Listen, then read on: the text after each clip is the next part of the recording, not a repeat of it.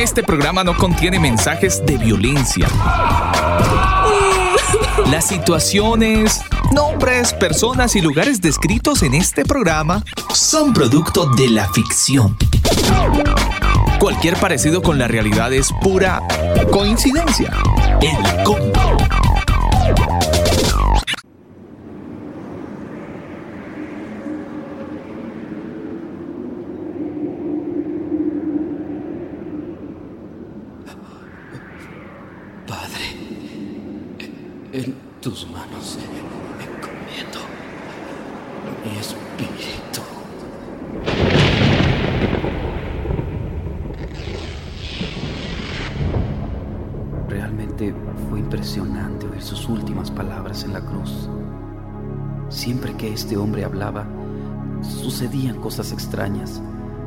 pues yo vi mucha gente que fue sanada por él, aunque a nosotros los soldados romanos nos prohibían hablar de estas cosas. Yo estuve parado junto a esa cruz y la verdad no quería estar ahí porque cuando volteaba para ver a Jesús, su mirada me hacía sentir y pensar que yo debería estar en su lugar. Él no me veía con odio, sino que a pesar del gran sufrimiento que padecía y de su expresión de agonía, Él me miraba con amor. Y aún no alcanzo a entender por qué Él decía palabras como, Padre, perdónalos porque no saben lo que hacen. En mi interior yo le decía, vamos, si eres el Hijo de Dios, ¿por qué no bajas de esa cruz? Porque si dicen que no has conocido pecado, mueres por los pecadores y los presentas justos ante tu Padre cuando creo que el único justo eres tú. De pronto me di cuenta que mi cuerpo comenzó a temblar, porque parecía que Él escuchaba mis pensamientos, y mientras por su cuerpo desfigurado corría la sangre, Él me decía con su mirada, si no bajo de esta cruz, es por amor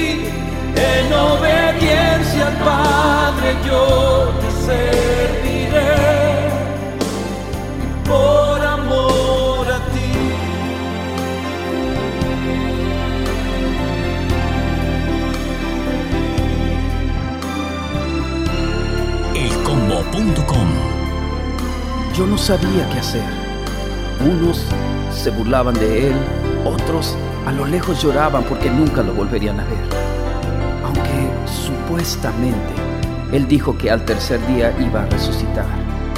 Y bueno, por esa razón me ordenaron cuidar esta tumba.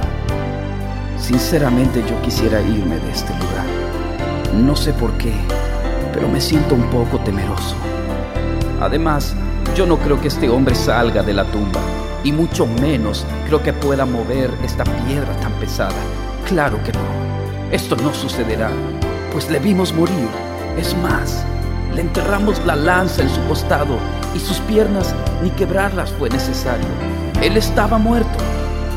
Ahora, que yo recuerde, todos los reyes, emperadores y profetas Jesús, Hijo mío, por cuanto no te aferraste al ser igual a mí y renunciaste a todo lo que era tuyo, tomando forma siervo y condición de hombre, haciéndote obediente hasta la muerte.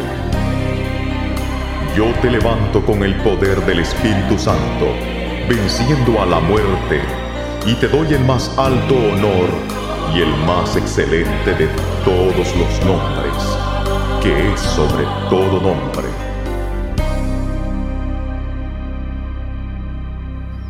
Bueno, pues ya está amaneciendo. Y como era de suponerse, aquí no sucedió nada. Sin duda que este hombre era un profeta más. Pero, ¿qué está pasando? No puede ser. La piedra se está moviendo. Oh, no. No lo puedo creer. Jesús ha resucitado. Él vive.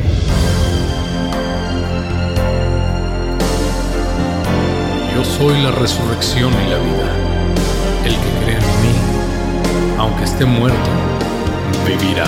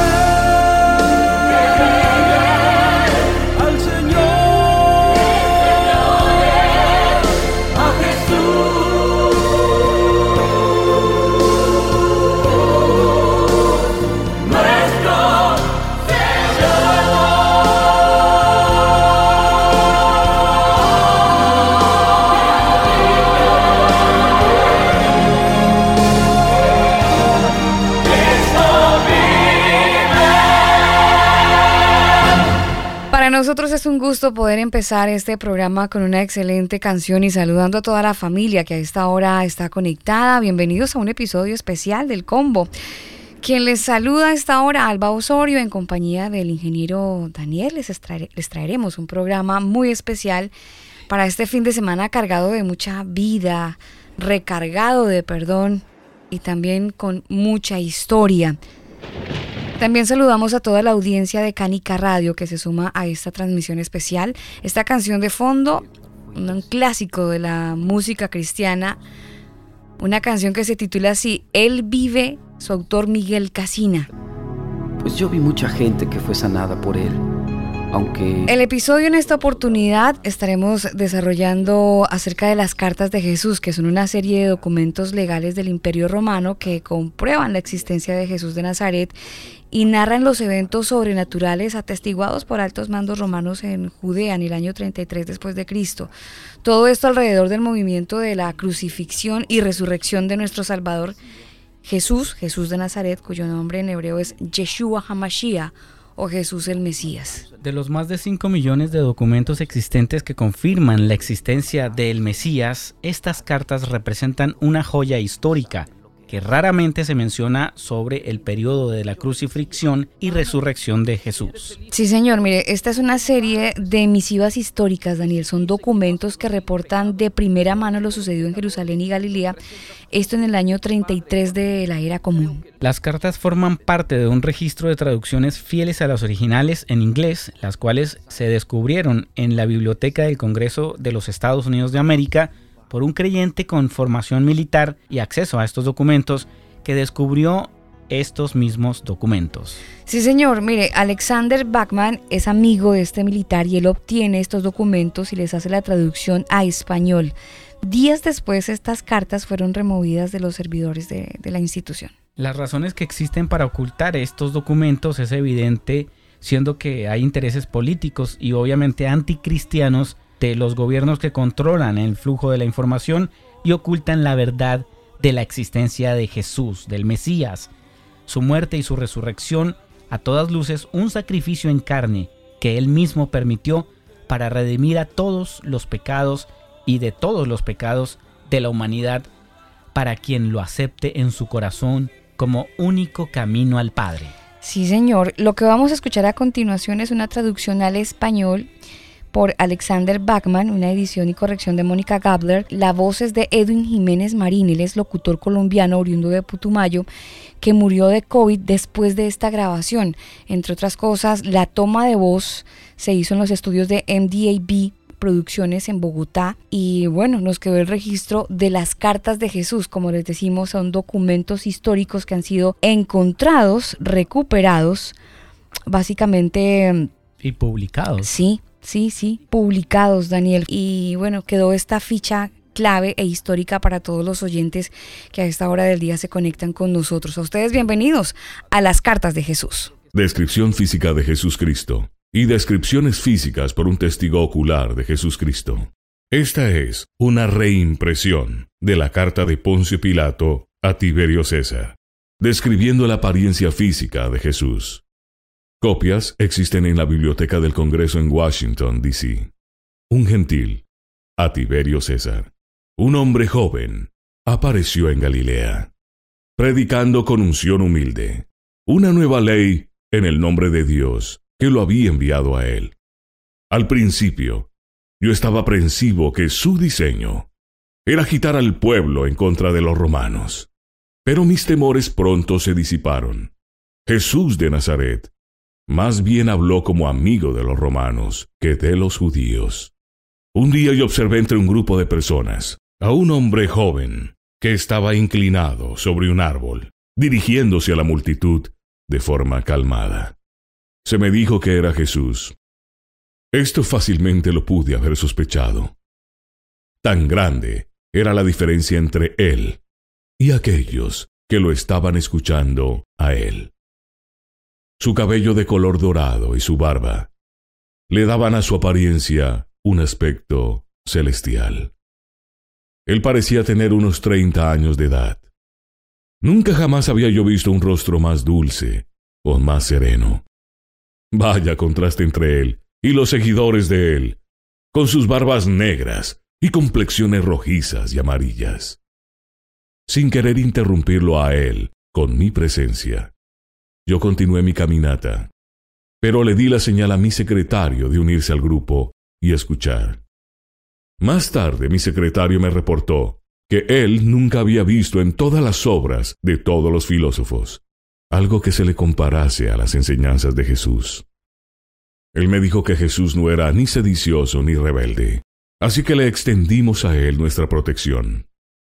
Él tenía la libertad de actuar, de hablar, de congregarse y de dirigirse a la gente. Esta libertad ilimitada provocó a los judíos, no los pobres, sino los ricos y poderosos. Después le escribí a Jesús solicitando una entrevista con él en el pretorio. Él vino.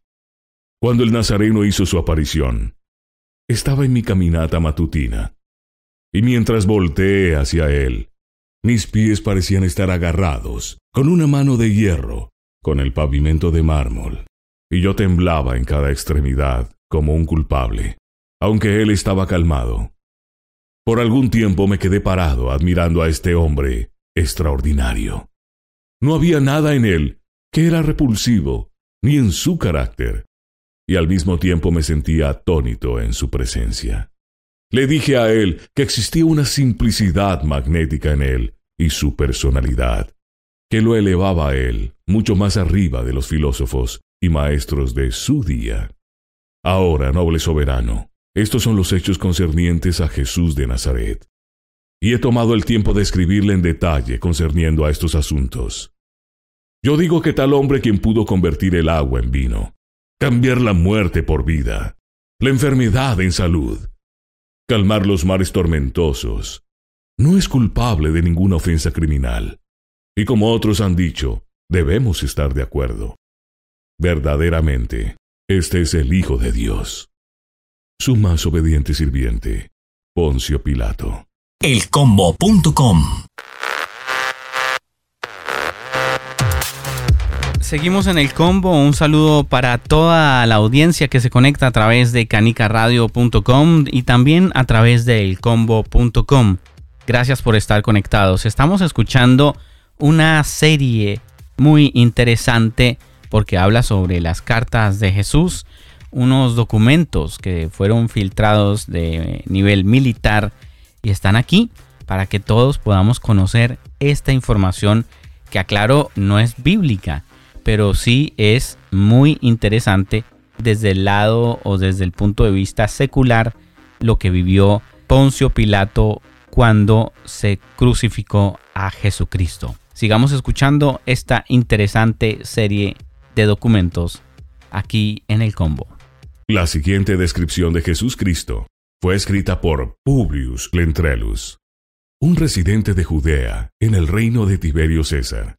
Aparecieron por primera vez en los escritos del santo Ansel de Canterbury en el siglo XI. Un gentil. Vive en este tiempo en Judea un hombre de virtud singular cuyo nombre es Jesús Cristo, a quien los bárbaros estiman como un profeta, pero sus seguidores lo aman y adoran, vástago del Dios inmortal. Él llama a los muertos de las tumbas y sana todo tipo de enfermedades con una sola palabra o tacto. Él es un hombre alto, bien formado y de un aspecto afable y santo. Su cabello de un color que difícilmente puede igualarse, cayendo en caireles, llenos de gracia, ondeando por doquier, y un encorvamiento muy agradable en sus hombros. Partido en la corona de su cabeza, fluyendo como un río hacia el frente, a como lo usan los nazaritas. Su frente amplia, larga e imponente. Sus pómulos sin manchas o arrugas, hermosos con un rojo hermoso. Su nariz y boca, formadas con una simetría exquisita. Su barba, y de un color apropiado para su cabello, crecida por debajo de su mentón y partida por en medio como un tenedor. Sus ojos azul brillantes, claros y serenos. Se ve inocente, digno, viril y maduro, en proporción corporal, sumamente perfecto y cautivador. Sus brazos y manos, deleitables de contemplar. Reprende con majestuosidad, da consejos con suavidad. Su discurso completo, ya sea en palabra u obra, siendo elocuente y grave. Ningún hombre lo ha visto reír, y al mismo tiempo sus modales son excedentemente placenteros pero él ha llorado frecuentemente en la presencia de hombres. Él es templado, modesto y sabio. Un hombre por su extraordinaria belleza y perfección, sobrepasando a los hijos de los hombres en todo sentido. Las dos cartas previas aparecen en el libro de E. Raymond Capp, La tumba de la resurrección. Una descripción de Jesús mismo se halla en el volumen Archcoe, el cual contiene documentos oficiales de la corte de los días del Mesías. Esta información sirve como evidencia de que él provino de linajes raciales que tenían pelo dorado y ojos azules, un judío, Gamaliel o el maestro de Pablo. En un capítulo titulado La entrevista de Gamaliel, declara concerniente a Jesús, Yeshua. Le pregunté a él a que me describiera esta persona, para que lo pudiera conocer si es que llegase a reunirme con él. Él dijo, Si algún día lo conoces, Yeshua, lo sabrás reconocer, aunque no es solo más que un hombre, hay algo con él que lo distingue de todo otro hombre. Él es el retrato de su madre, solo que él no tiene su cara lisa y redonda. Su cabello es un poco más dorado que el de ella, aunque sea por quemadas del sol que cualquier otra cosa. Él es alto, y sus hombros son un poco caídos. Su rostro es delgado y de una complexión morena, aunque esto es por la exposición al sol. Sus ojos son grandes y de un azul suave, sin brillo y pesados. Este judío, judito, está convencido que él es el Mesías del mundo. Esta es la misma persona que nació de una virgen en Belén hace unos 26 años. El volumen Archco, traducido al inglés por los doctores Mackintosh y Twyman, de la Logía Anticariana, Genoa, Italia, de los manuscritos en Constantinopla, y los registros del listado del Senado, tomados del Vaticano en Roma, 1896, páginas 92 y 93. Cartas de Herodes y Pilato, conectando la historia romana con la muerte de Cristo en Jerusalén. Estas cartas ocurren en un museo siriaco del siglo VI o VII. En el Museo Británico, Dr. Tischendorf establece en su Apocalipsis Apocryphae, Proleg, página 56, que él tiene una copia de las mismas en griego, de un museo en París de las cuales él dice, Escritura satis differt, non iten argumentum. Estas cartas por pocos extractos que parecen haber sido añadidos por algún copiador, aunque están seguidas por la suscripción de la carta de Pilato, suponemos que por Justino, debemos entender a Justo de Tiberio, de quien Josefo habla como historiador de su tiempo. No podemos aventurarnos hacia una opinión favorable acerca de la genuinidad de este extracto, porque Fotio dice que Justo no menciona a Cristo. Por Teodoro lo entendemos como el emperador Tiberio. Las preguntas y respuestas concuerdan en el sentido con lo que es leído en anáfora o la respuesta de Pilato. Carta de Herodes a Pilato, el gobernador. Herodes a Poncio Pilato, el gobernador de Jerusalén. Paz. Yo estoy bajo gran ansiedad. Le escribo a usted estas cosas, que cuando usted las haya escuchado, usted también se lamente por mí porque mientras mi hija Herodías, quien es querida por mí, estaba jugando en una alberca de agua que tenía hielo sobre ella, se rompió debajo de ella, y todo su cuerpo se hundió, y su cabeza fue cortada y quedó en la superficie del hielo.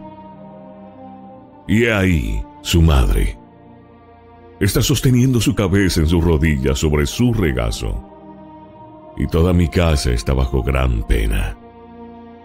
Porque yo, cuando escuché del nombre Jesús, deseé venir a Él para que pudiera verlo a solas y escuchar su palabra para ver si era como la de los hijos de los hombres.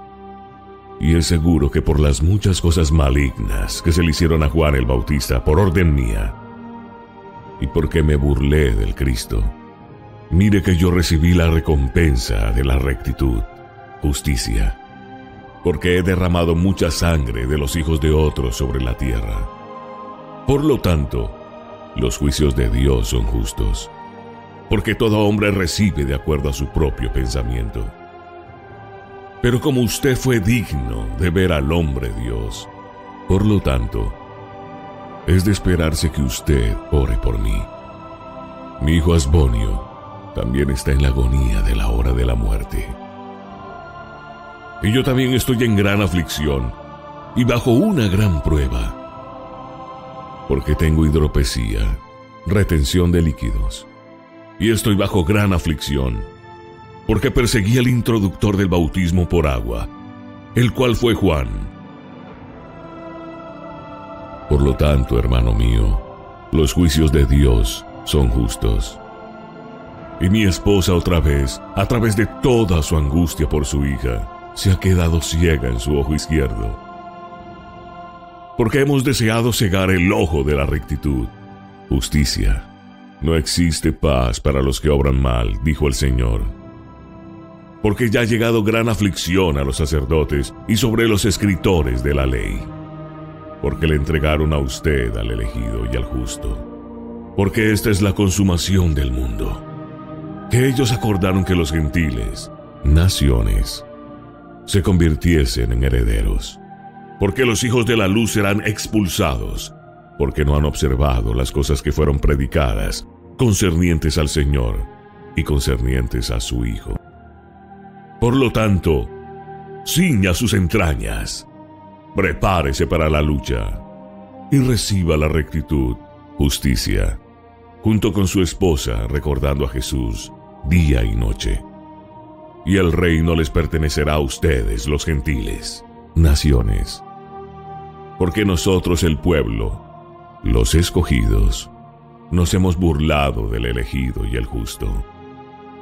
Ahora, si existe cabida para nuestra petición, oh Pilato, porque estuvimos una vez en el poder, queme mi casa cuidadosamente, porque es justo que seamos enterrados por usted, en vez de los sacerdotes quienes después de poco tiempo, como dicen las escrituras, en la venida de Jesucristo, la venganza nos sorprenderá.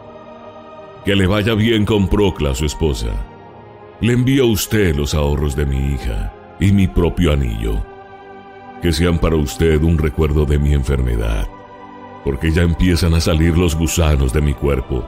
Y he aquí que estoy recibiendo juicio temporal, y tengo miedo del juicio que viene, porque ambos nos paramos ante las obras del Dios viviente.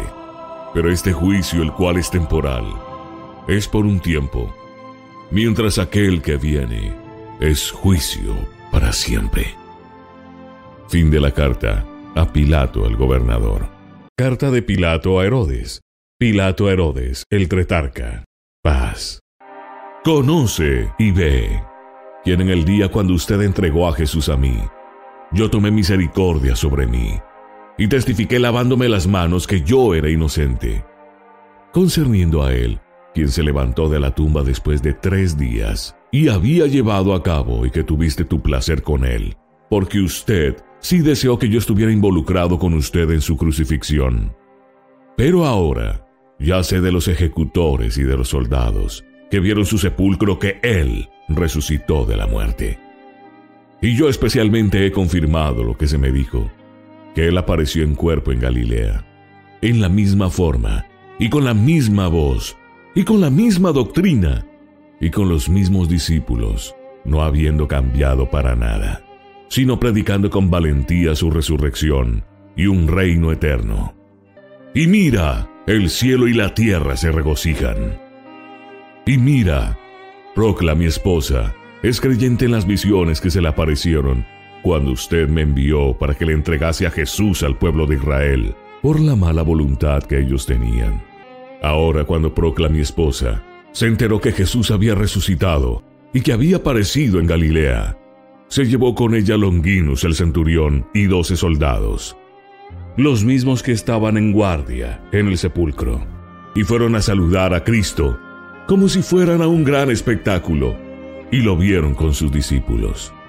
Ahora, mientras ellos estaban parados y preguntándose, y contemplándolo, él los vio a ellos y les dijo, ¿Qué pasa? ¿Creen en mí? Procla, debes saber que en el pacto que Dios le dio a los padres, donde se dice que todo mundo que hubiese perecido debe vivir por medio de mi muerte, que tú has visto, y ahora ustedes ven que yo vivo, a quienes ustedes crucificaron. Y yo sufrí muchas cosas hasta el momento que fui recostado en el sepulcro. Pero ahora, escúchenme y crean en mi Padre Dios, quien está en mí porque yo liberé las ataduras de la muerte y rompí las puertas del Shoal, el infierno, y mi venida será después. Y cuando Procla mi esposa y los romanos escucharon estas cosas, vinieron y me dijeron sollozando, porque ellos también estaban en contra de él, cuando ellos crearon los males que le habían hecho a él. Así que también estaba en el sillón de mi cama en aflicción, y me puse un atuendo de luto y llevé conmigo a veinte romanos con mi esposa y fuimos a Galilea. Y cuando estaba en camino, yo fui testigo de estas cosas, que Herodes hizo estas cosas por mí, que él se asesorara conmigo y me constriñó a armar mis manos en contra de él, y que juzgase a aquel que juzga a todos, y que azotara al justo y elegido, el Señor de los justos. Y cuando me acerqué a él, oh Herodes, una gran voz se escuchó desde el cielo, y un trueno espantoso, y la tierra tembló, y produjo un olor dulce, como nunca antes había percibido, aún en el templo en Jerusalén. Ahora, mientras yo me paraba en el camino, nuestro Señor me vio mientras estaba ahí y hablaba con sus discípulos. Pero yo oré en mi corazón, porque yo sabía que era Él a quien me habías entregado que Él era el Señor de las cosas creadas y creador de todo. Pero nosotros cuando lo vimos a Él, todos nos caímos de frente ante sus pies. Y yo dije con una voz fuerte, Yo he pecado, oh Señor. En eso yo me senté y te juzgué a ti, quien se venga en toda la verdad. Y he ahí, yo sé que tú eres Dios, el Hijo de Dios. Y yo contemplé tu humanidad y no tu divinidad. Pero Herodes con los hijos de Israel me constriñó a hacerte el mal a ti. Ten piedad, por lo tanto, sobre mí, oh Dios de Israel. Y mi esposa, bajo gran angustia, dijo, Dios del cielo y la tierra, Dios de Israel, recompénsame no de acuerdo a las obras de Poncio Pilato, ni de acuerdo a la voluntad de los hijos de Israel, ni de acuerdo a los pensamientos de los hijos de los sacerdotes, sino recuerda a mi esposo en tu gloria. Ahora nuestro Señor se acercó y me levantó a mi esposa y a mí y los romanos, y lo vi a él, y vi que había en él las cicatrices de su cruz, y que se ha dicho, aquello que todos los padres rectos esperaron recibir y no vieron en su tiempo, el Señor del tiempo, el Hijo del Hombre, el Hijo del más alto, quien es por siempre, se levantó de la muerte y es glorificado en lo más alto por todo lo que Él creó y estableció para siempre y por siempre. Primero, Justino, uno de los escritores que existió en los días de Augusto y Tiberio y Gallo, escribió en su tercer discurso, Ahora María la Galilea, quien dio a luz al Cristo, que fue crucificado en Jerusalén, no había estado con un esposo, y José no la abandonó a ella, sino que José se mantuvo en santidad, sin esposa, él y sus cinco hijos de una esposa anterior. Y María continuó sin un esposo. Teodoro le escribió a Pilato, el gobernador, ¿Quién fue el hombre en contra del cual hubo una queja ante ti? ¿Que él fue crucificado por los hombres de Palestina? Si la mayoría exigió esto de forma justa, ¿por qué tú no diste consentimiento a su justicia? Y si esto lo reclamaron injustamente, ¿cómo transgrediste tú la ley y dar la orden de aquello que se aleja de la justicia? Pilato le envió a él, porque él mostró señales de que yo no lo quería crucificar. Y como sus acusadores dijeron, él se llamó un rey, yo lo crucifiqué. Tercero, Josefo dijo, Agripa el rey estaba envuelto en una bata tejida de plata y vio el espectáculo en el teatro de Cesarea. Cuando la gente vio que su ropaje destellaba, le dijeron a él, Hasta ahora te temimos como hombre, de ahora en adelante, tú eres exaltado arriba de la naturaleza de los mortales. Y él vio un ángel postrado arriba de él, y lo golpeó hasta la muerte. Fin de la carta de Pilato a Herodes. Estás escuchando El Combo.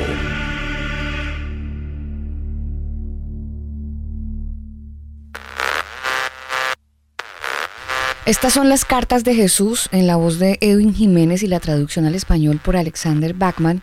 Es una edición especial de Semana Santa aquí en el Combo y a través de Canica Radio, donde los saludamos a ustedes que llegan a esta hora a la sintonía del programa. Sigamos disfrutando de las cartas de Jesús. La epístola de Poncio Pilato, que él escribió al emperador romano, concerniente al Señor Jesucristo.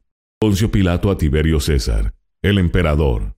Saludos acerca de Jesús Cristo, de quien le hice totalmente de su conocimiento en mi última.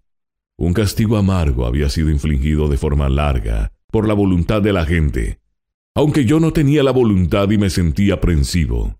En buena verdad, ninguna era jamás ni que vendrá. Tendrá un hombre tan bueno o tan estricto. Pero la gente hizo un esfuerzo enorme y todos sus escribas, jefes y ancianos, estaban de acuerdo en crucificar a este embajador de la verdad. Sus propios profetas, como los civiles con nosotros, aconsejando lo contrario. Y cuando fue colgado, aparecieron señales sobrenaturales, y en el juicio de filósofos, amenazó a todo el mundo con ruina. Sus discípulos florecen, no desmintiendo a su maestro por su comportamiento y continencia de vida. No, en su nombre, ellos son los más beneficiados. Si yo no hubiese temido que una sedición se levantase entre el pueblo, quienes estaban casi furiosos, quizás este hombre hubiera todavía estado viviendo entre nosotros, aunque siendo más bien obligado por la fidelidad a su dignidad. Luego guiado por mi propia inclinación, yo no me esforcé con toda mi fuerza para prevenir la venta y sufrimiento de la sangre justa, sin culpa de toda acusación. Injustamente, en efecto, a través de la maldad de los hombres, y aún así, como interpretan las escrituras, hacia su propia destrucción. Hasta pronto, el quinto del calende de abril. El reporte de Pilato, el gobernador, concerniente a nuestro Señor Jesucristo, el cual fue enviado a César Augusto en Roma. En aquellos días, cuando nuestro Señor Jesucristo fue crucificado, bajo Poncio Pilato, el gobernador de Palestina y Fenicia, las cosas aquí registradas sucedieron en Jerusalén y fueron hechas por los judíos en contra del Señor. Pilato, por lo tanto, envió el mismo al César a Roma, junto con su reporte privado, escribiendo lo siguiente. Al más poderoso, Augusto, divino y terrible César Augusto, Pilato, el administrador de la provincia del Este. He recibido información, mi más excelente, en consecuencia de la cual estoy preso de miedo y temblando, porque en esta provincia que yo administro, una de cuyas ciudades se llama Jerusalén, toda la multitud de judíos me entregaron a mí a cierto hombre llamado Jesús, y trajeron muchas acusaciones en contra de él, las cuales ellos no pudieron establecer por medio de evidencias consistentes. Pero lo acusaron a él de una herejía en particular, principalmente. Que Jesús dijo que el sabbat no era un descanso, ni ser observado por ellos, porque él llevó a cabo muchas curas en ese día, e hizo que los ciegos vieren, y que los cojos caminasen. Levantó a los muertos, limpió a los leprosos, sanó a los paralíticos quienes no podían en lo absoluto mover su cuerpo o controlar sus nervios, sino solo hablar y tener discurso. Y les dio el poder a ellos de caminar y correr, removiendo su enfermedad con el mero uso de su palabra. Existe otra muy grande obra, que es extraña a los dioses que tenemos. Él levantó a un hombre quien había estado muerto por cuatro días, convocándolo con el mero uso de su palabra.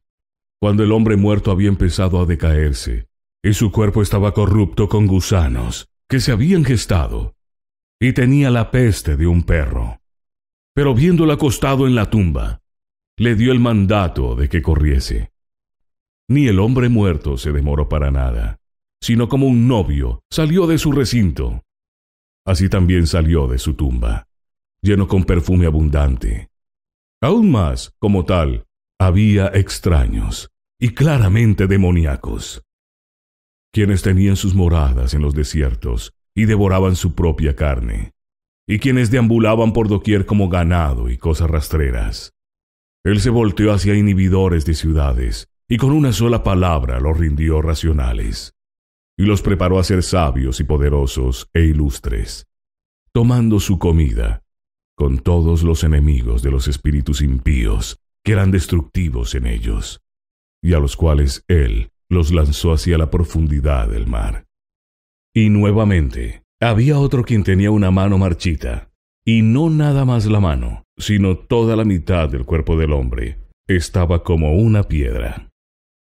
Y él no tenía ni la forma de un hombre, ni la simetría de un cuerpo. Hasta a él, él, lo sanó con una palabra y lo hizo completo. Y una mujer también quien tenía un problema de la sangre por un largo tiempo, y cuyas venas y arterias estaban exhaustas, y quien no portaba un cuerpo humano, siendo como una de muerto, y sin poder hablar todos los días, haciendo que todos los doctores del distrito no podían curarla, y por quien no quedaba ni una esperanza de vida. Pero mientras Jesús pasó cerca de ella, misteriosamente, recibió la fuerza por su sombra cayendo sobre ella. Por atrás, ella tocó la bastilla de su ropa, e inmediatamente, en esa misma hora, se llenaron sus extremidades exhaustas de fuerza, como si nunca hubiese sufrido de nada.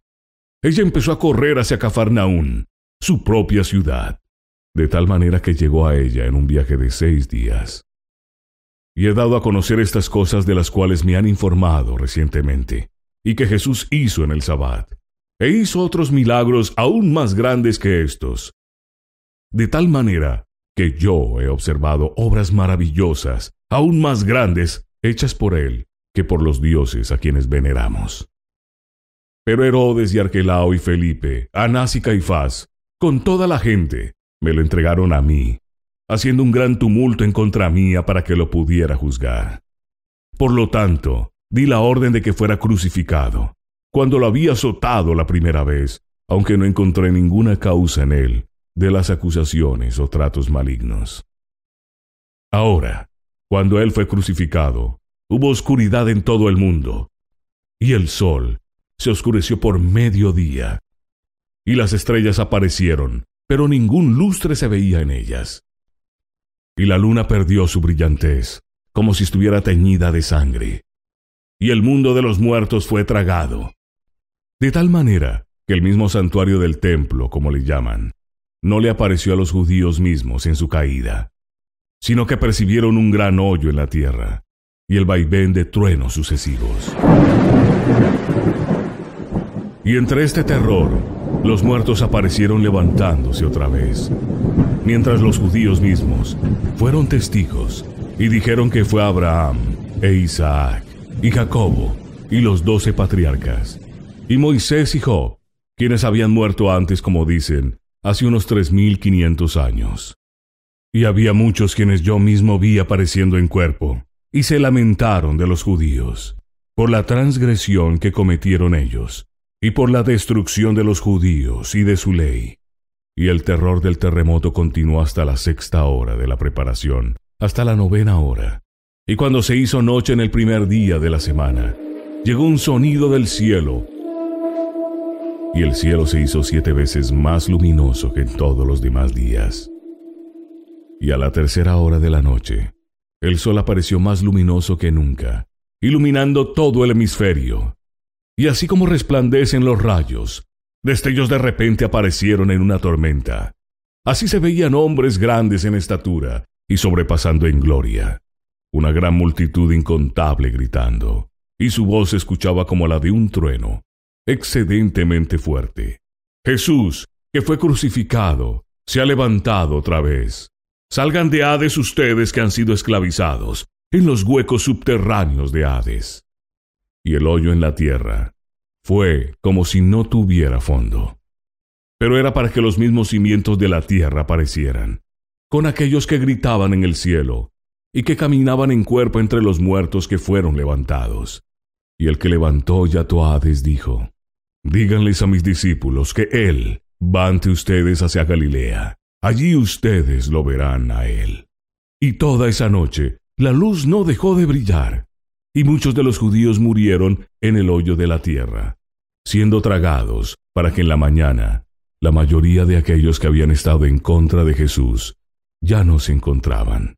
Otros vieron la aparición de hombres surgiendo otra vez, los cuales nunca habíamos visto. Una sola sinagoga de los judíos quedó en Jerusalén, porque todas desaparecieron en aquella ruina. Por lo tanto, siendo impactados por aquel terror, y siendo poseídos con el temblor más aterrador. Yo he escrito lo que yo vi, y se lo envié a su excelencia. Y yo he insertado lo que se le hizo en contra de Jesús por los judíos, y lo he enviado a su divinidad, mi Señor. Estás escuchando El Combo. Continuamos en este tiempo de combo saludando a toda la gente que está conectada a esta hora del día.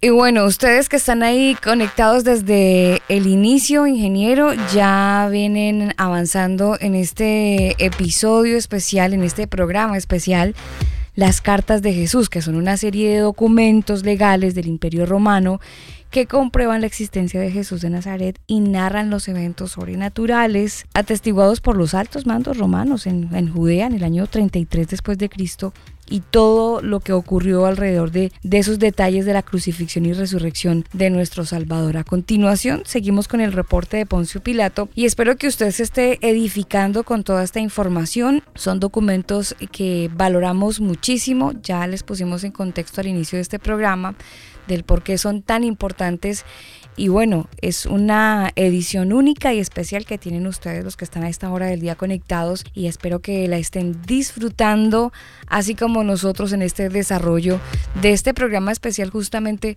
un día como hoy. Estas son las cartas de Jesús. El reporte de Poncio Pilato, gobernador de Judea, el cual fue enviado a Tiberio César en Roma al más potente, temeroso Augusto y divino Augusto. Poncio Pilato, administrador de la provincia del Este. He tomado la empresa de comunicarme con su bondad por medio de mi escritura, aunque poseído con mucho miedo y temblando, mi más excelente rey. El estado actual de las cosas, como los resultados, han demostrado. Mientras yo administraba esta provincia, Señor mío, de acuerdo a la orden de su serenidad, la cual es una de las ciudades del este, llamada Jerusalén, en donde el templo de la nación de los judíos está erecto. Toda la multitud de los judíos, estando en asamblea, me entregaron a cierto hombre llamado Jesús, trayendo muchas e interminables acusaciones en contra de él, pero no podían condenarlo absolutamente en nada. Pero tenían una herejía en contra de él, que él dijo que el sabbat no era su descanso apropiado. Ahora, aquel hombre forjó muchas curas y buenas obras. Causó que los ciegos vieran. Limpió a los leprosos. Él levantó a los muertos, sanó a paralíticos, quienes no podían moverse para nada que solo tenían voz y todos los huesos en sus lugares, y les dio fuerza para caminar y correr, imponiéndolo por el uso de su misma palabra. Y él aún hizo una obra más poderosa que ha sido extraña aún entre nuestros dioses. Levantó entre los muertos a un tal Lázaro, quien había estado muerto por cuatro días, dando la orden por el uso de una sola palabra, de que el hombre muerto se levantase. Cuando su cuerpo ya estaba corrupto por lombrices que se gestaban en sus heridas. Y él le ordenó al cuerpo fétido que estaba recostado en la tumba a que corriera. Y como un novio desde su alcoba, así salió de la tumba, lleno de perfume dulce, y algunos que fueron afligidos severamente por demonios, y que tenían sus moradas en lugares del desierto, y que devoraban la carne de sus propias extremidades, y subían y bajaban entre cosas rastreras y bestias salvajes. Él causó que morasen en ciudades dentro de sus propias casas, y por medio de una palabra los hizo razonables, y causó que fueran razonables y honorables aquellos que estaban malditos por espíritus impuros, y los demonios que estaban en ellos, los sacó en una manada de cerdos hacia el mar, y los ahogó. Nuevamente, otro que tenía una mano marchita y vivía en sufrimiento, y que no tenía ni la mitad de su cuerpo bien, lo hizo completo por una sola palabra.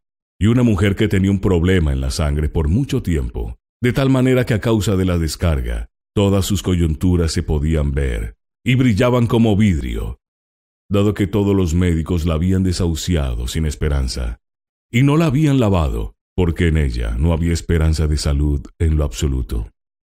Pero una vez, mientras Jesús pasaba por un lado, ella tocó por atrás la bastilla de sus ropas, y en esa misma hora, la fuerza de su cuerpo se restauró, y ella estaba completa, como si ella no tuviera aflicción. Y empezó a correr rápido hacia su propia ciudad de Paneas. Y por lo tanto, estas cosas sí ocurrieron. Pero los judíos reportaron que Jesús hizo estas cosas en el Sabbat. Y yo vi maravillas más grandes que él había creado, que los dioses que nosotros veneramos. Él luego, Herodes y Arquelao y Felipe, y Anás y Caifás, con toda la gente, me lo entregaron para someterlo a juicio.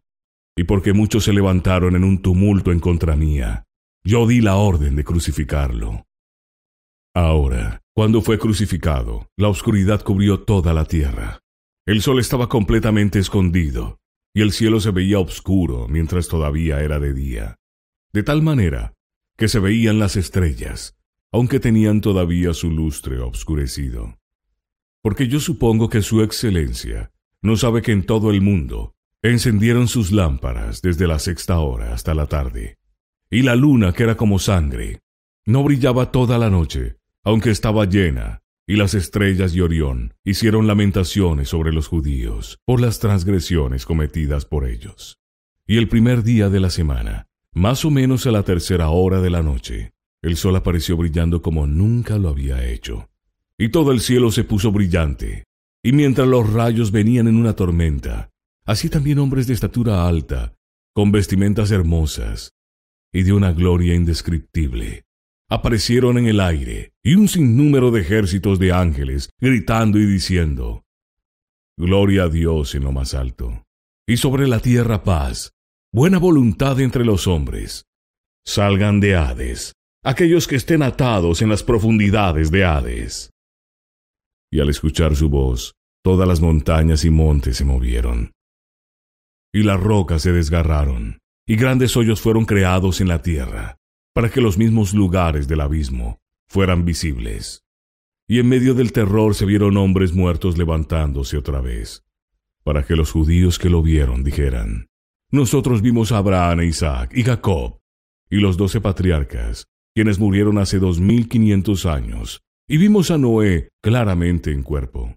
Y toda la multitud caminaba por doquier y cantaban himnos a Dios, con una voz fuerte, diciendo, El Señor nuestro Dios, quien se había levantado entre los muertos, había revivido a todos los muertos, y a Hades él había echado a perder y destruido.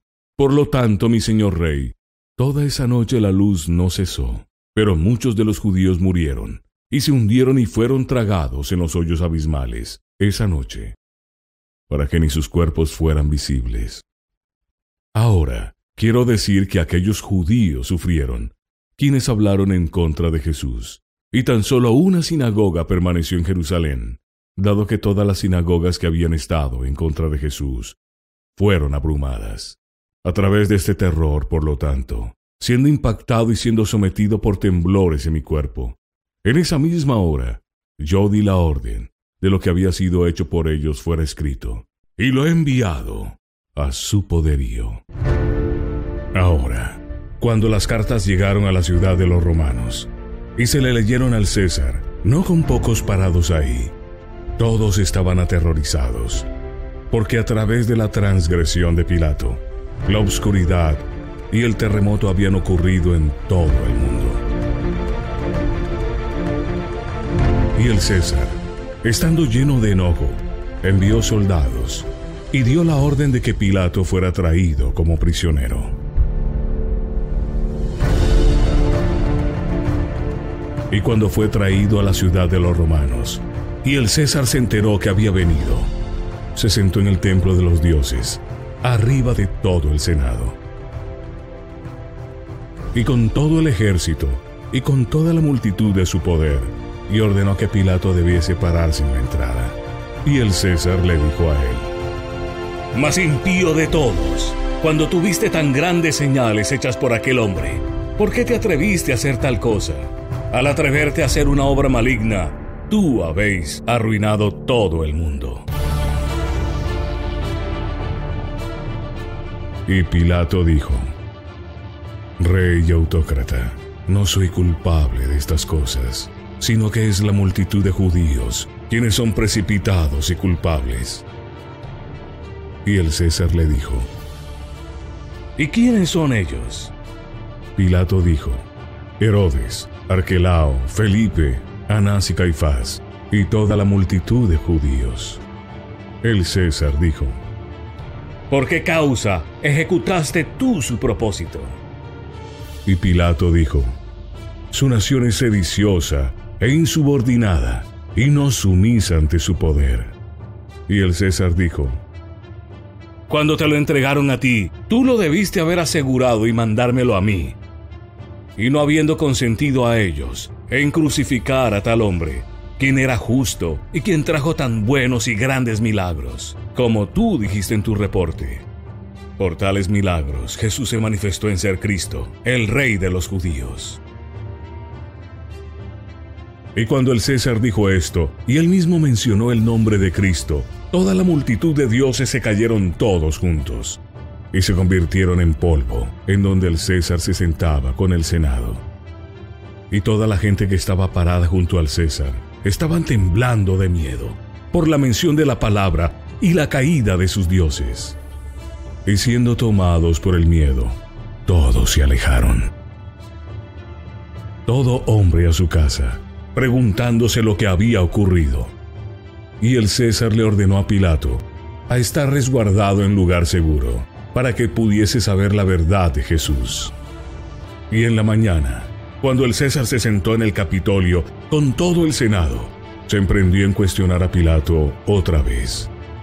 Y el César dijo, Di la verdad, más impío. porque a través de tu acto más impío que tú cometiste en contra de Jesús, hasta aquí la obra de tus actos malignos se manifestó, en donde los dioses han caído en la ruina. Di entonces, ¿quién es el que fue crucificado? Porque su nombre habéis de destruir a todos los dioses. Pilato dijo, y verdaderamente sus registros son ciertos, porque hasta aún yo estaba convencido de sus obras, de que él era más grande que todos los dioses a quienes veneramos. Y el César dijo, ¿Por qué causa entonces tú perpetraste en contra de él semejante acto tan arriesgado, no siendo ignorante de él, o de seguro diseñando alguna maldad hacia mi gobierno? Y Pilato dijo, Lo hice por la transgresión y sedición de los judíos, descontrolados y malignos. Y el César estaba lleno de enojo, y sostuvo consejo con todo su senado y oficiales y ordenó que un decreto fuera escrito en contra de los judíos, diciendo así. Aliciano, quien guarda la primera posición en el país del este, saludos. Se me ha informado de la audacia perpetrada muy recientemente por los judíos que habitan en Jerusalén y en las ciudades en su alrededor, y sus obras malignas, como ellos obligaron a Pilato a crucificar a cierto Dios llamado Jesús, que a través de los cuales una gran transgresión hizo que el mundo se obscureciera y fuera llevado a la ruina. Determine, por lo tanto, con un cuerpo de soldados de ir a ellos cuanto antes, y proclame su sujeción a esclavitud por medio de este decreto. Al obedecer y proceder en contra de ellos, y al esparcirlos en el extranjero, en todas las naciones, esclavícenlos y al desterrar a su nación de toda Judea lo antes posible demuestre, en donde esto no haya aparecido, que ellos están llenos de maldad. Y cuando este decreto llegó al país del este, Liciano obedeció por temor al decreto, y desoló toda la nación de los judíos, y causó que aquellos que quedaron en Judea fueran esclavizados con aquellos que fueron dispersos entre los gentiles, naciones, para que se supiese por el César que estas cosas se habían hecho por Liciano, en contra de los judíos, en el país del este, y para complacerle. Y nuevamente, el César dio la resolución de interrogar a Pilato, y le dio la orden a un capitán de nombre Albio, a cortarle la cabeza a Pilato, diciendo, Así como le puso sus manos sobre el hombre justo, que es llamado Cristo, él también caerá de la misma forma, y no encontrará liberación. Y cuando Pilato vino al lugar, él rezó en silencio diciendo, Oh Señor, no me destruyas con los hebreos malignos, porque no debí haberte puesto las manos encima, pero por la nación de judíos malignos, porque ellos provocaron sedición en contra mía. Pero tú sabes que yo lo hice en ignorancia. No me destruyas, por lo tanto, por este mi pecado, ni estés consciente de la maldad que está en mí, Oh Señor, y en tu sierva Procla, quien se para aquí conmigo, en esta la hora de mi muerte, a quien tú le enseñaste la profecía de que tú tuviste que ser clavado en la cruz. No la castigues a ella también por mi pecado, sino perdónanos, y enuméranos en la porción de tus justos. Y he ahí, cuando Pilato había terminado su oración, vino una voz del cielo diciendo, Todas las naciones y las familias de los gentiles, naciones, te llamarán bendito, porque debajo de ti se cumplieron todas estas cosas que dijeron los profetas concerniendo a mí, y tú mismo debes aparecer como mi testigo en mi segunda venida, cuando yo juzgue a las doce tribus de Israel y aquellos que no hayan confesado mi nombre. Y el prefecto le cortó la cabeza a Pilato. Y he ahí un ángel del Señor la recibió. Y cuando su esposa Procla vio el ángel venir y recibiendo su cabeza, ella también estando llena de alegría, inmediatamente rindió su espíritu, y fue enterrada con su esposo. La sinasaria de los griegos, bajo el 28 de octubre, indican la conmemoración de Procla, la esposa de Pilato. El calendario aetíope inserta a Pilato y su esposa Procla, bajo el 25 de junio, La razón de poner a estos nombres entre los santos es que Pilato, al lavarse las manos, atestiguó de la inocencia de Jesús, mientras Procla buscó disuadir a su esposo de cumplir con los judíos. La historia aquí escrita casi convierte a Pilato en un mártir, y Tertulio lo hace casi un santo en Apol Segentis. Capítulo 21. La muerte de Pilato, quien condenó a Jesús. Ahora, mientras que Tiberio César, emperador de los romanos, estaba sufriendo de una enfermedad grave, y habiendo oído de eso, estaba en Jerusalén cierto médico de nombre Jesús, quien sanaba todas las enfermedades con tan solo su propia palabra. Sin saber que los judíos y Pilato lo habían sentenciado a muerte, él por lo tanto le pidió a uno de sus asistentes de nombre Volusiano, diciéndole, Ve tan rápido como puedas cruzando el mar, y dile a Pilato, mi sirviente y amigo, a que me envíe este médico, para que me restaure a mi estado de salud original. Y Volusiano, habiendo escuchado la orden del emperador, inmediatamente partió y llegó con Pilato como se le ordenó. Y él le dijo al mismo Pilato lo que se había cometido a él por Tiberio César, diciendo, Tiberio César, emperador de los romanos, su señoría, habiendo escuchado que en esta ciudad existe un médico quien sana las enfermedades por su propia palabra, con toda seriedad te ruega enviárselo a él para sanar su enfermedad. Y Pilato estaba sumamente aterrado al escuchar esto, sabiendo que a través de la envidia, él había causado que fuera asesinado. Pilato le contestó al mensajero, diciéndole por lo tanto, Este hombre fue un malhechor, y un hombre quien hizo que la gente lo siguiera. Así que después del consejo de los hombres sabios de la ciudad, yo causé que él fuera crucificado. Y mientras el mensajero regresó a su alojamiento, él conoció a cierta mujer llamada Verónica, quien conocía a Jesús. Y le dijo, Oh mujer, había cierto médico en esta ciudad quien sanaba a los enfermos con el mero uso de su palabra. ¿Por qué lo han asesinado a él los judíos? Y ella empezó a sollozar diciendo, Ay yo, mi Señor, era mi Dios y mi Señor a quien Pilato, a través de la envidia, lo entregó, condenó y ordenó a que fuera crucificado. Luego él, penando enormemente, dijo, Estoy sumamente apenado que yo no pueda cumplir aquello que mi Señor me había enviado a hacer. Verónica le dijo a él, Cuando mi Señor andaba predicando, y yo fui privada en contra de mi voluntad de estar en su presencia, yo deseé mandar a pintar este cuadro para mí. Como yo fui privada de su presencia, cuando menos la figura de su semejanza me pudiera dar consuelo. Y cuando estaba llevando el lienzo al pintor para que me lo pintara, mi señor se topó conmigo y me preguntó a dónde iba yo. Y cuando hice de su conocimiento la causa de mi viaje, él me pidió el lienzo y me lo regresó impreso con la semejanza de su venerable rostro.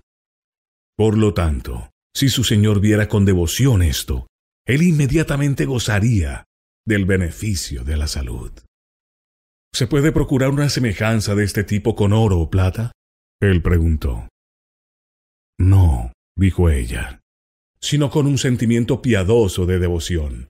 Por lo tanto iré contigo y cargaré conmigo la semejanza al César, para que lo vea y regresaré. Así que Volusiano llegó con Verónica a Roma, y le dijo a Tiberio el emperador, Jesús, a quien usted ha deseado por un largo tiempo, Pilato y los judíos lo han rendido a una muerte injusta y a través de la envidia lo amarraron a la madera de una cruz. Por ende, una cierta matrona hubo de venir conmigo, trayendo consigo la semejanza del mismo Jesús. Y si usted tuviera la voluntad de contemplar con devoción, obtendrá presentemente el beneficio de su salud. Entonces el César hizo que se abriese el camino con ropas de seda, y ordenó que le presentaran el cuadro a él y en cuanto él lo había contemplado, recobró su salud original. Luego Poncio Pilato fue aprendido por órdenes del César y traído a Roma. El César, habiéndose enterado que Pilato había llegado a Roma, estaba lleno de una ira excedente en contra de él, y causó que lo llevaran a él. Ahora Pilato traía consigo el abrigo sin costuras de Jesús, y se lo puso cuando estuvo con el emperador. En cuanto lo vio el emperador, él puso a un lado toda su ira, y se levantó ante él, y no podía hablarle fuerte en lo absoluto. Cuando lo vio el emperador, él puso a un lado toda su ira. Y aquel que durante su ausencia parecía ser tan terrible y feroz, ahora ante su presencia, se encontraba comparativamente gentil. Y cuando lo había despachado, pronto se había inflamado en contra de él, declarándose desdichado, porque no le había expresado su enojo que tenía en su pecho hacia él, e inmediatamente lo mandó a llamar otra vez, profanándole y protestando, que él era un hijo de la muerte, y no apto de vivir sobre la tierra. Y cuando lo vio a él, él instantáneamente lo saludó, y puso a un lado toda la furia de su mente. Todos estaban atónitos, y él mismo estaba atónito, de que estaba tan enfurecido en contra de Pilato, mientras estaba ausente, y que no podía decirle nada abruptamente, mientras estaba él presente. En longitud por su gestión divina, o quizás por la persuasión de algún cristiano, él le había quitado el abrigo, y pronto resumió en contra de él, con su furia en mente. Y cuando el emperador se estaba preguntando mucho sobre estas cosas, le habían dicho que había sido el abrigo del Señor Jesús. Luego el emperador le ordenó a que se le mantuviera en prisión, hasta que hubiera un consejo con los hombres sabios en cuanto a qué hacer con él. Después de un par de días, la sentencia se dio contra Pilato, de que él fuese condenado a la muerte más ignominia. Cuando Pilato se enteró de esto, se mató con su propia daga, y por tal muerte terminó con su propia vida.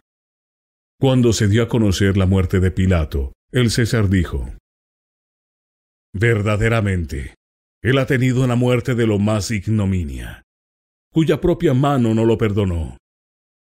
Él estaba, por lo tanto, atado a un gran bloque de piedra y hundido en el río Tíber. Pero espíritus no limpios y malditos, regocijándose de su cuerpo malvado e impuro, todos se movían por todas las aguas, y provocaron en el aire rayos aterrorizantes y tempestades, truenos y granizo, para que todos estuvieran atónitos, con un miedo horrible. Debido a esto, los romanos lo arrastraron fuera del río Tíber y se lo llevaron con burlas a Viena, y lo hundieron en el río Ródano, porque Viena quiere decir como era, el camino o vía de Geena, porque era antes ahí un lugar de maldiciones y espíritus malignos estaban ahí, y hacían lo mismo, y hacían las mismas cosas. Aquellos hombres, por lo tanto, no tolerando ser acosados por demonios tanto, removieron el vehículo de la maldición de ellos, y lo enviaron a ser enterrado en el territorio de Lozanía. Pero cuando estaban sumamente afligidos por las vejaciones antes mencionadas, lo alejaron de ellos, y lo hundieron en cierta alberca, rodeada por montañas, donde aún hoy en día, de acuerdo al relato de algunos, se manifiestan diversos artilugios diabólicos. Si comparamos esta carta con la anterior, el juicio y condenación de Pilato, no podemos aventurarnos de dar una opinión de la veracidad entre estas dos versiones, hasta que se puedan verificar los documentos originales en cuestión. Elcombo.com Antigüedades de los judíos, por Flavio Josefo, traducido al inglés por William Winston, traducido al español por Alexander Bachman. Libro 18, capítulo 3. Ahora existía en este tiempo alguien llamado Jesús, un hombre sabio, si fuera justo llamarle un hombre, porque él fue un hacedor de obras maravillosas, un maestro de tales hombres que reciben la verdad con placer. Él atrajo hacia él tanto a muchos de los judíos como de los gentiles, naciones. Él fue el Cristo, y cuando Pilato, bajo la sugerencia de los hombres principales entre nosotros, lo habían condenado a él a la cruz, aquellos que lo amaron al principio no lo olvidaron, porque él se apareció vivo otra vez al tercer día, como los profetas divinos habían predicho estas y otras diez mil cosas maravillosas concerniendo a él. y las tribus de cristianos, así nombradas por él, no están extintos hasta este día. Estos judíos, como se les llama, cuya sangre Pilato derramó en esta ocasión, muy bien puede ser aquellos judíos de Galilea, cuya sangre Pilato había mezclado con los sacrificios. Lucas 13, versículo 1 al 2.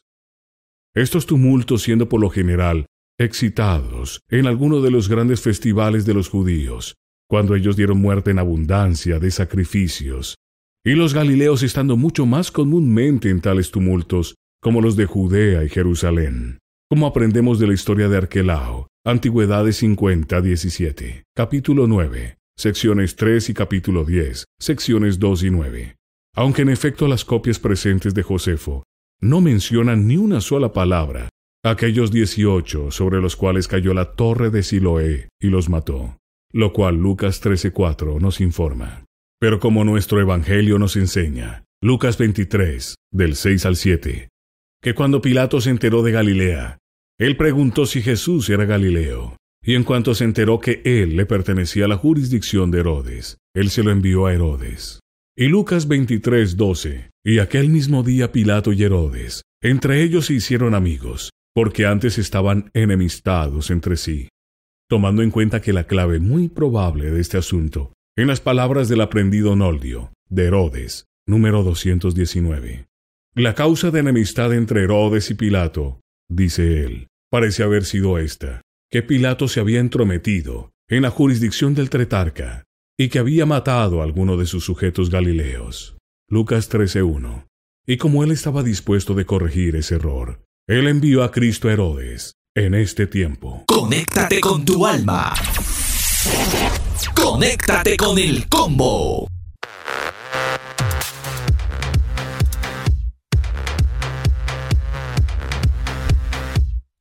Pues ahí estamos escuchando el cierre de esta serie, Las cartas de Jesús en la voz de Edwin, un colombiano que nos permite bueno, disfrutar de estas versiones, Daniel. Ah, eh, queda uno como con muchos interrogantes después de escuchar las cartas de Jesús, las dos versiones de la muerte de Pilato, que me parece súper interesante eh, conocer.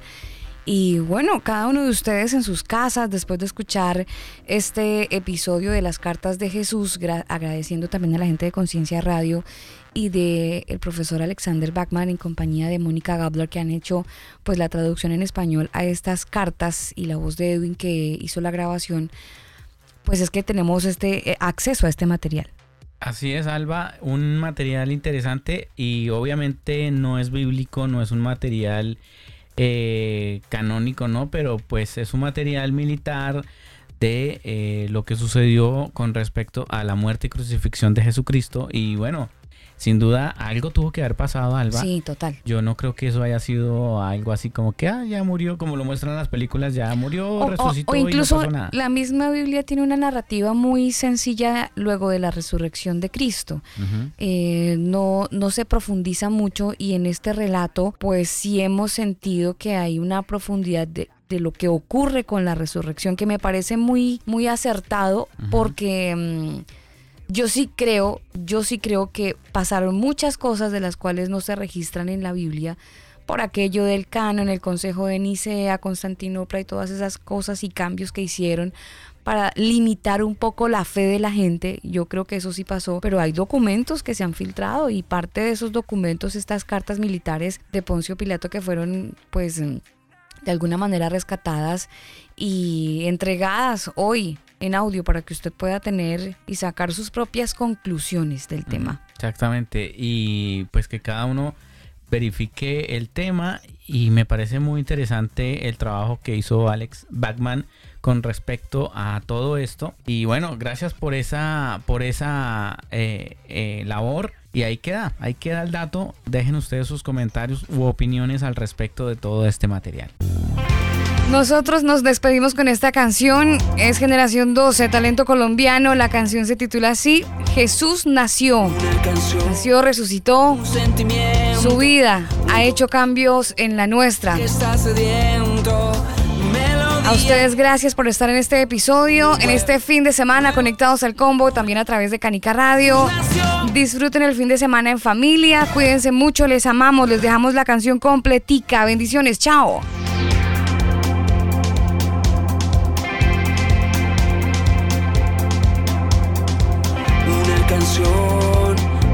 Sentimiento, un corazón que está sediento. Melodía que habla de la salvación de un pueblo. Un nuevo día comenzó cuando Jesús nació.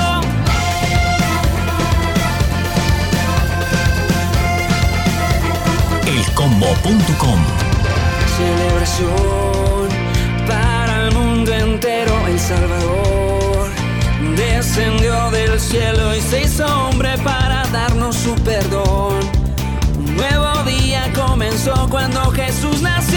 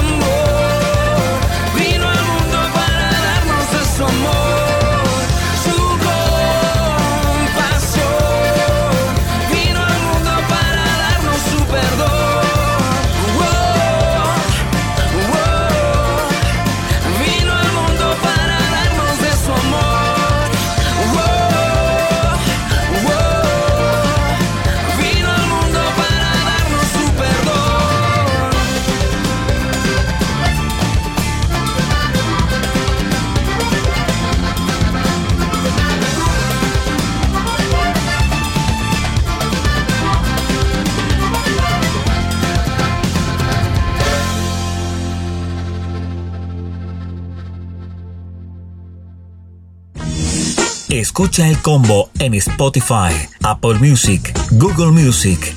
Nosotros te acompañamos. Este programa no contiene mensajes de violencia. Las situaciones, nombres, personas y lugares descritos en este programa son producto de la ficción. Cualquier parecido con la realidad es pura coincidencia. El combo.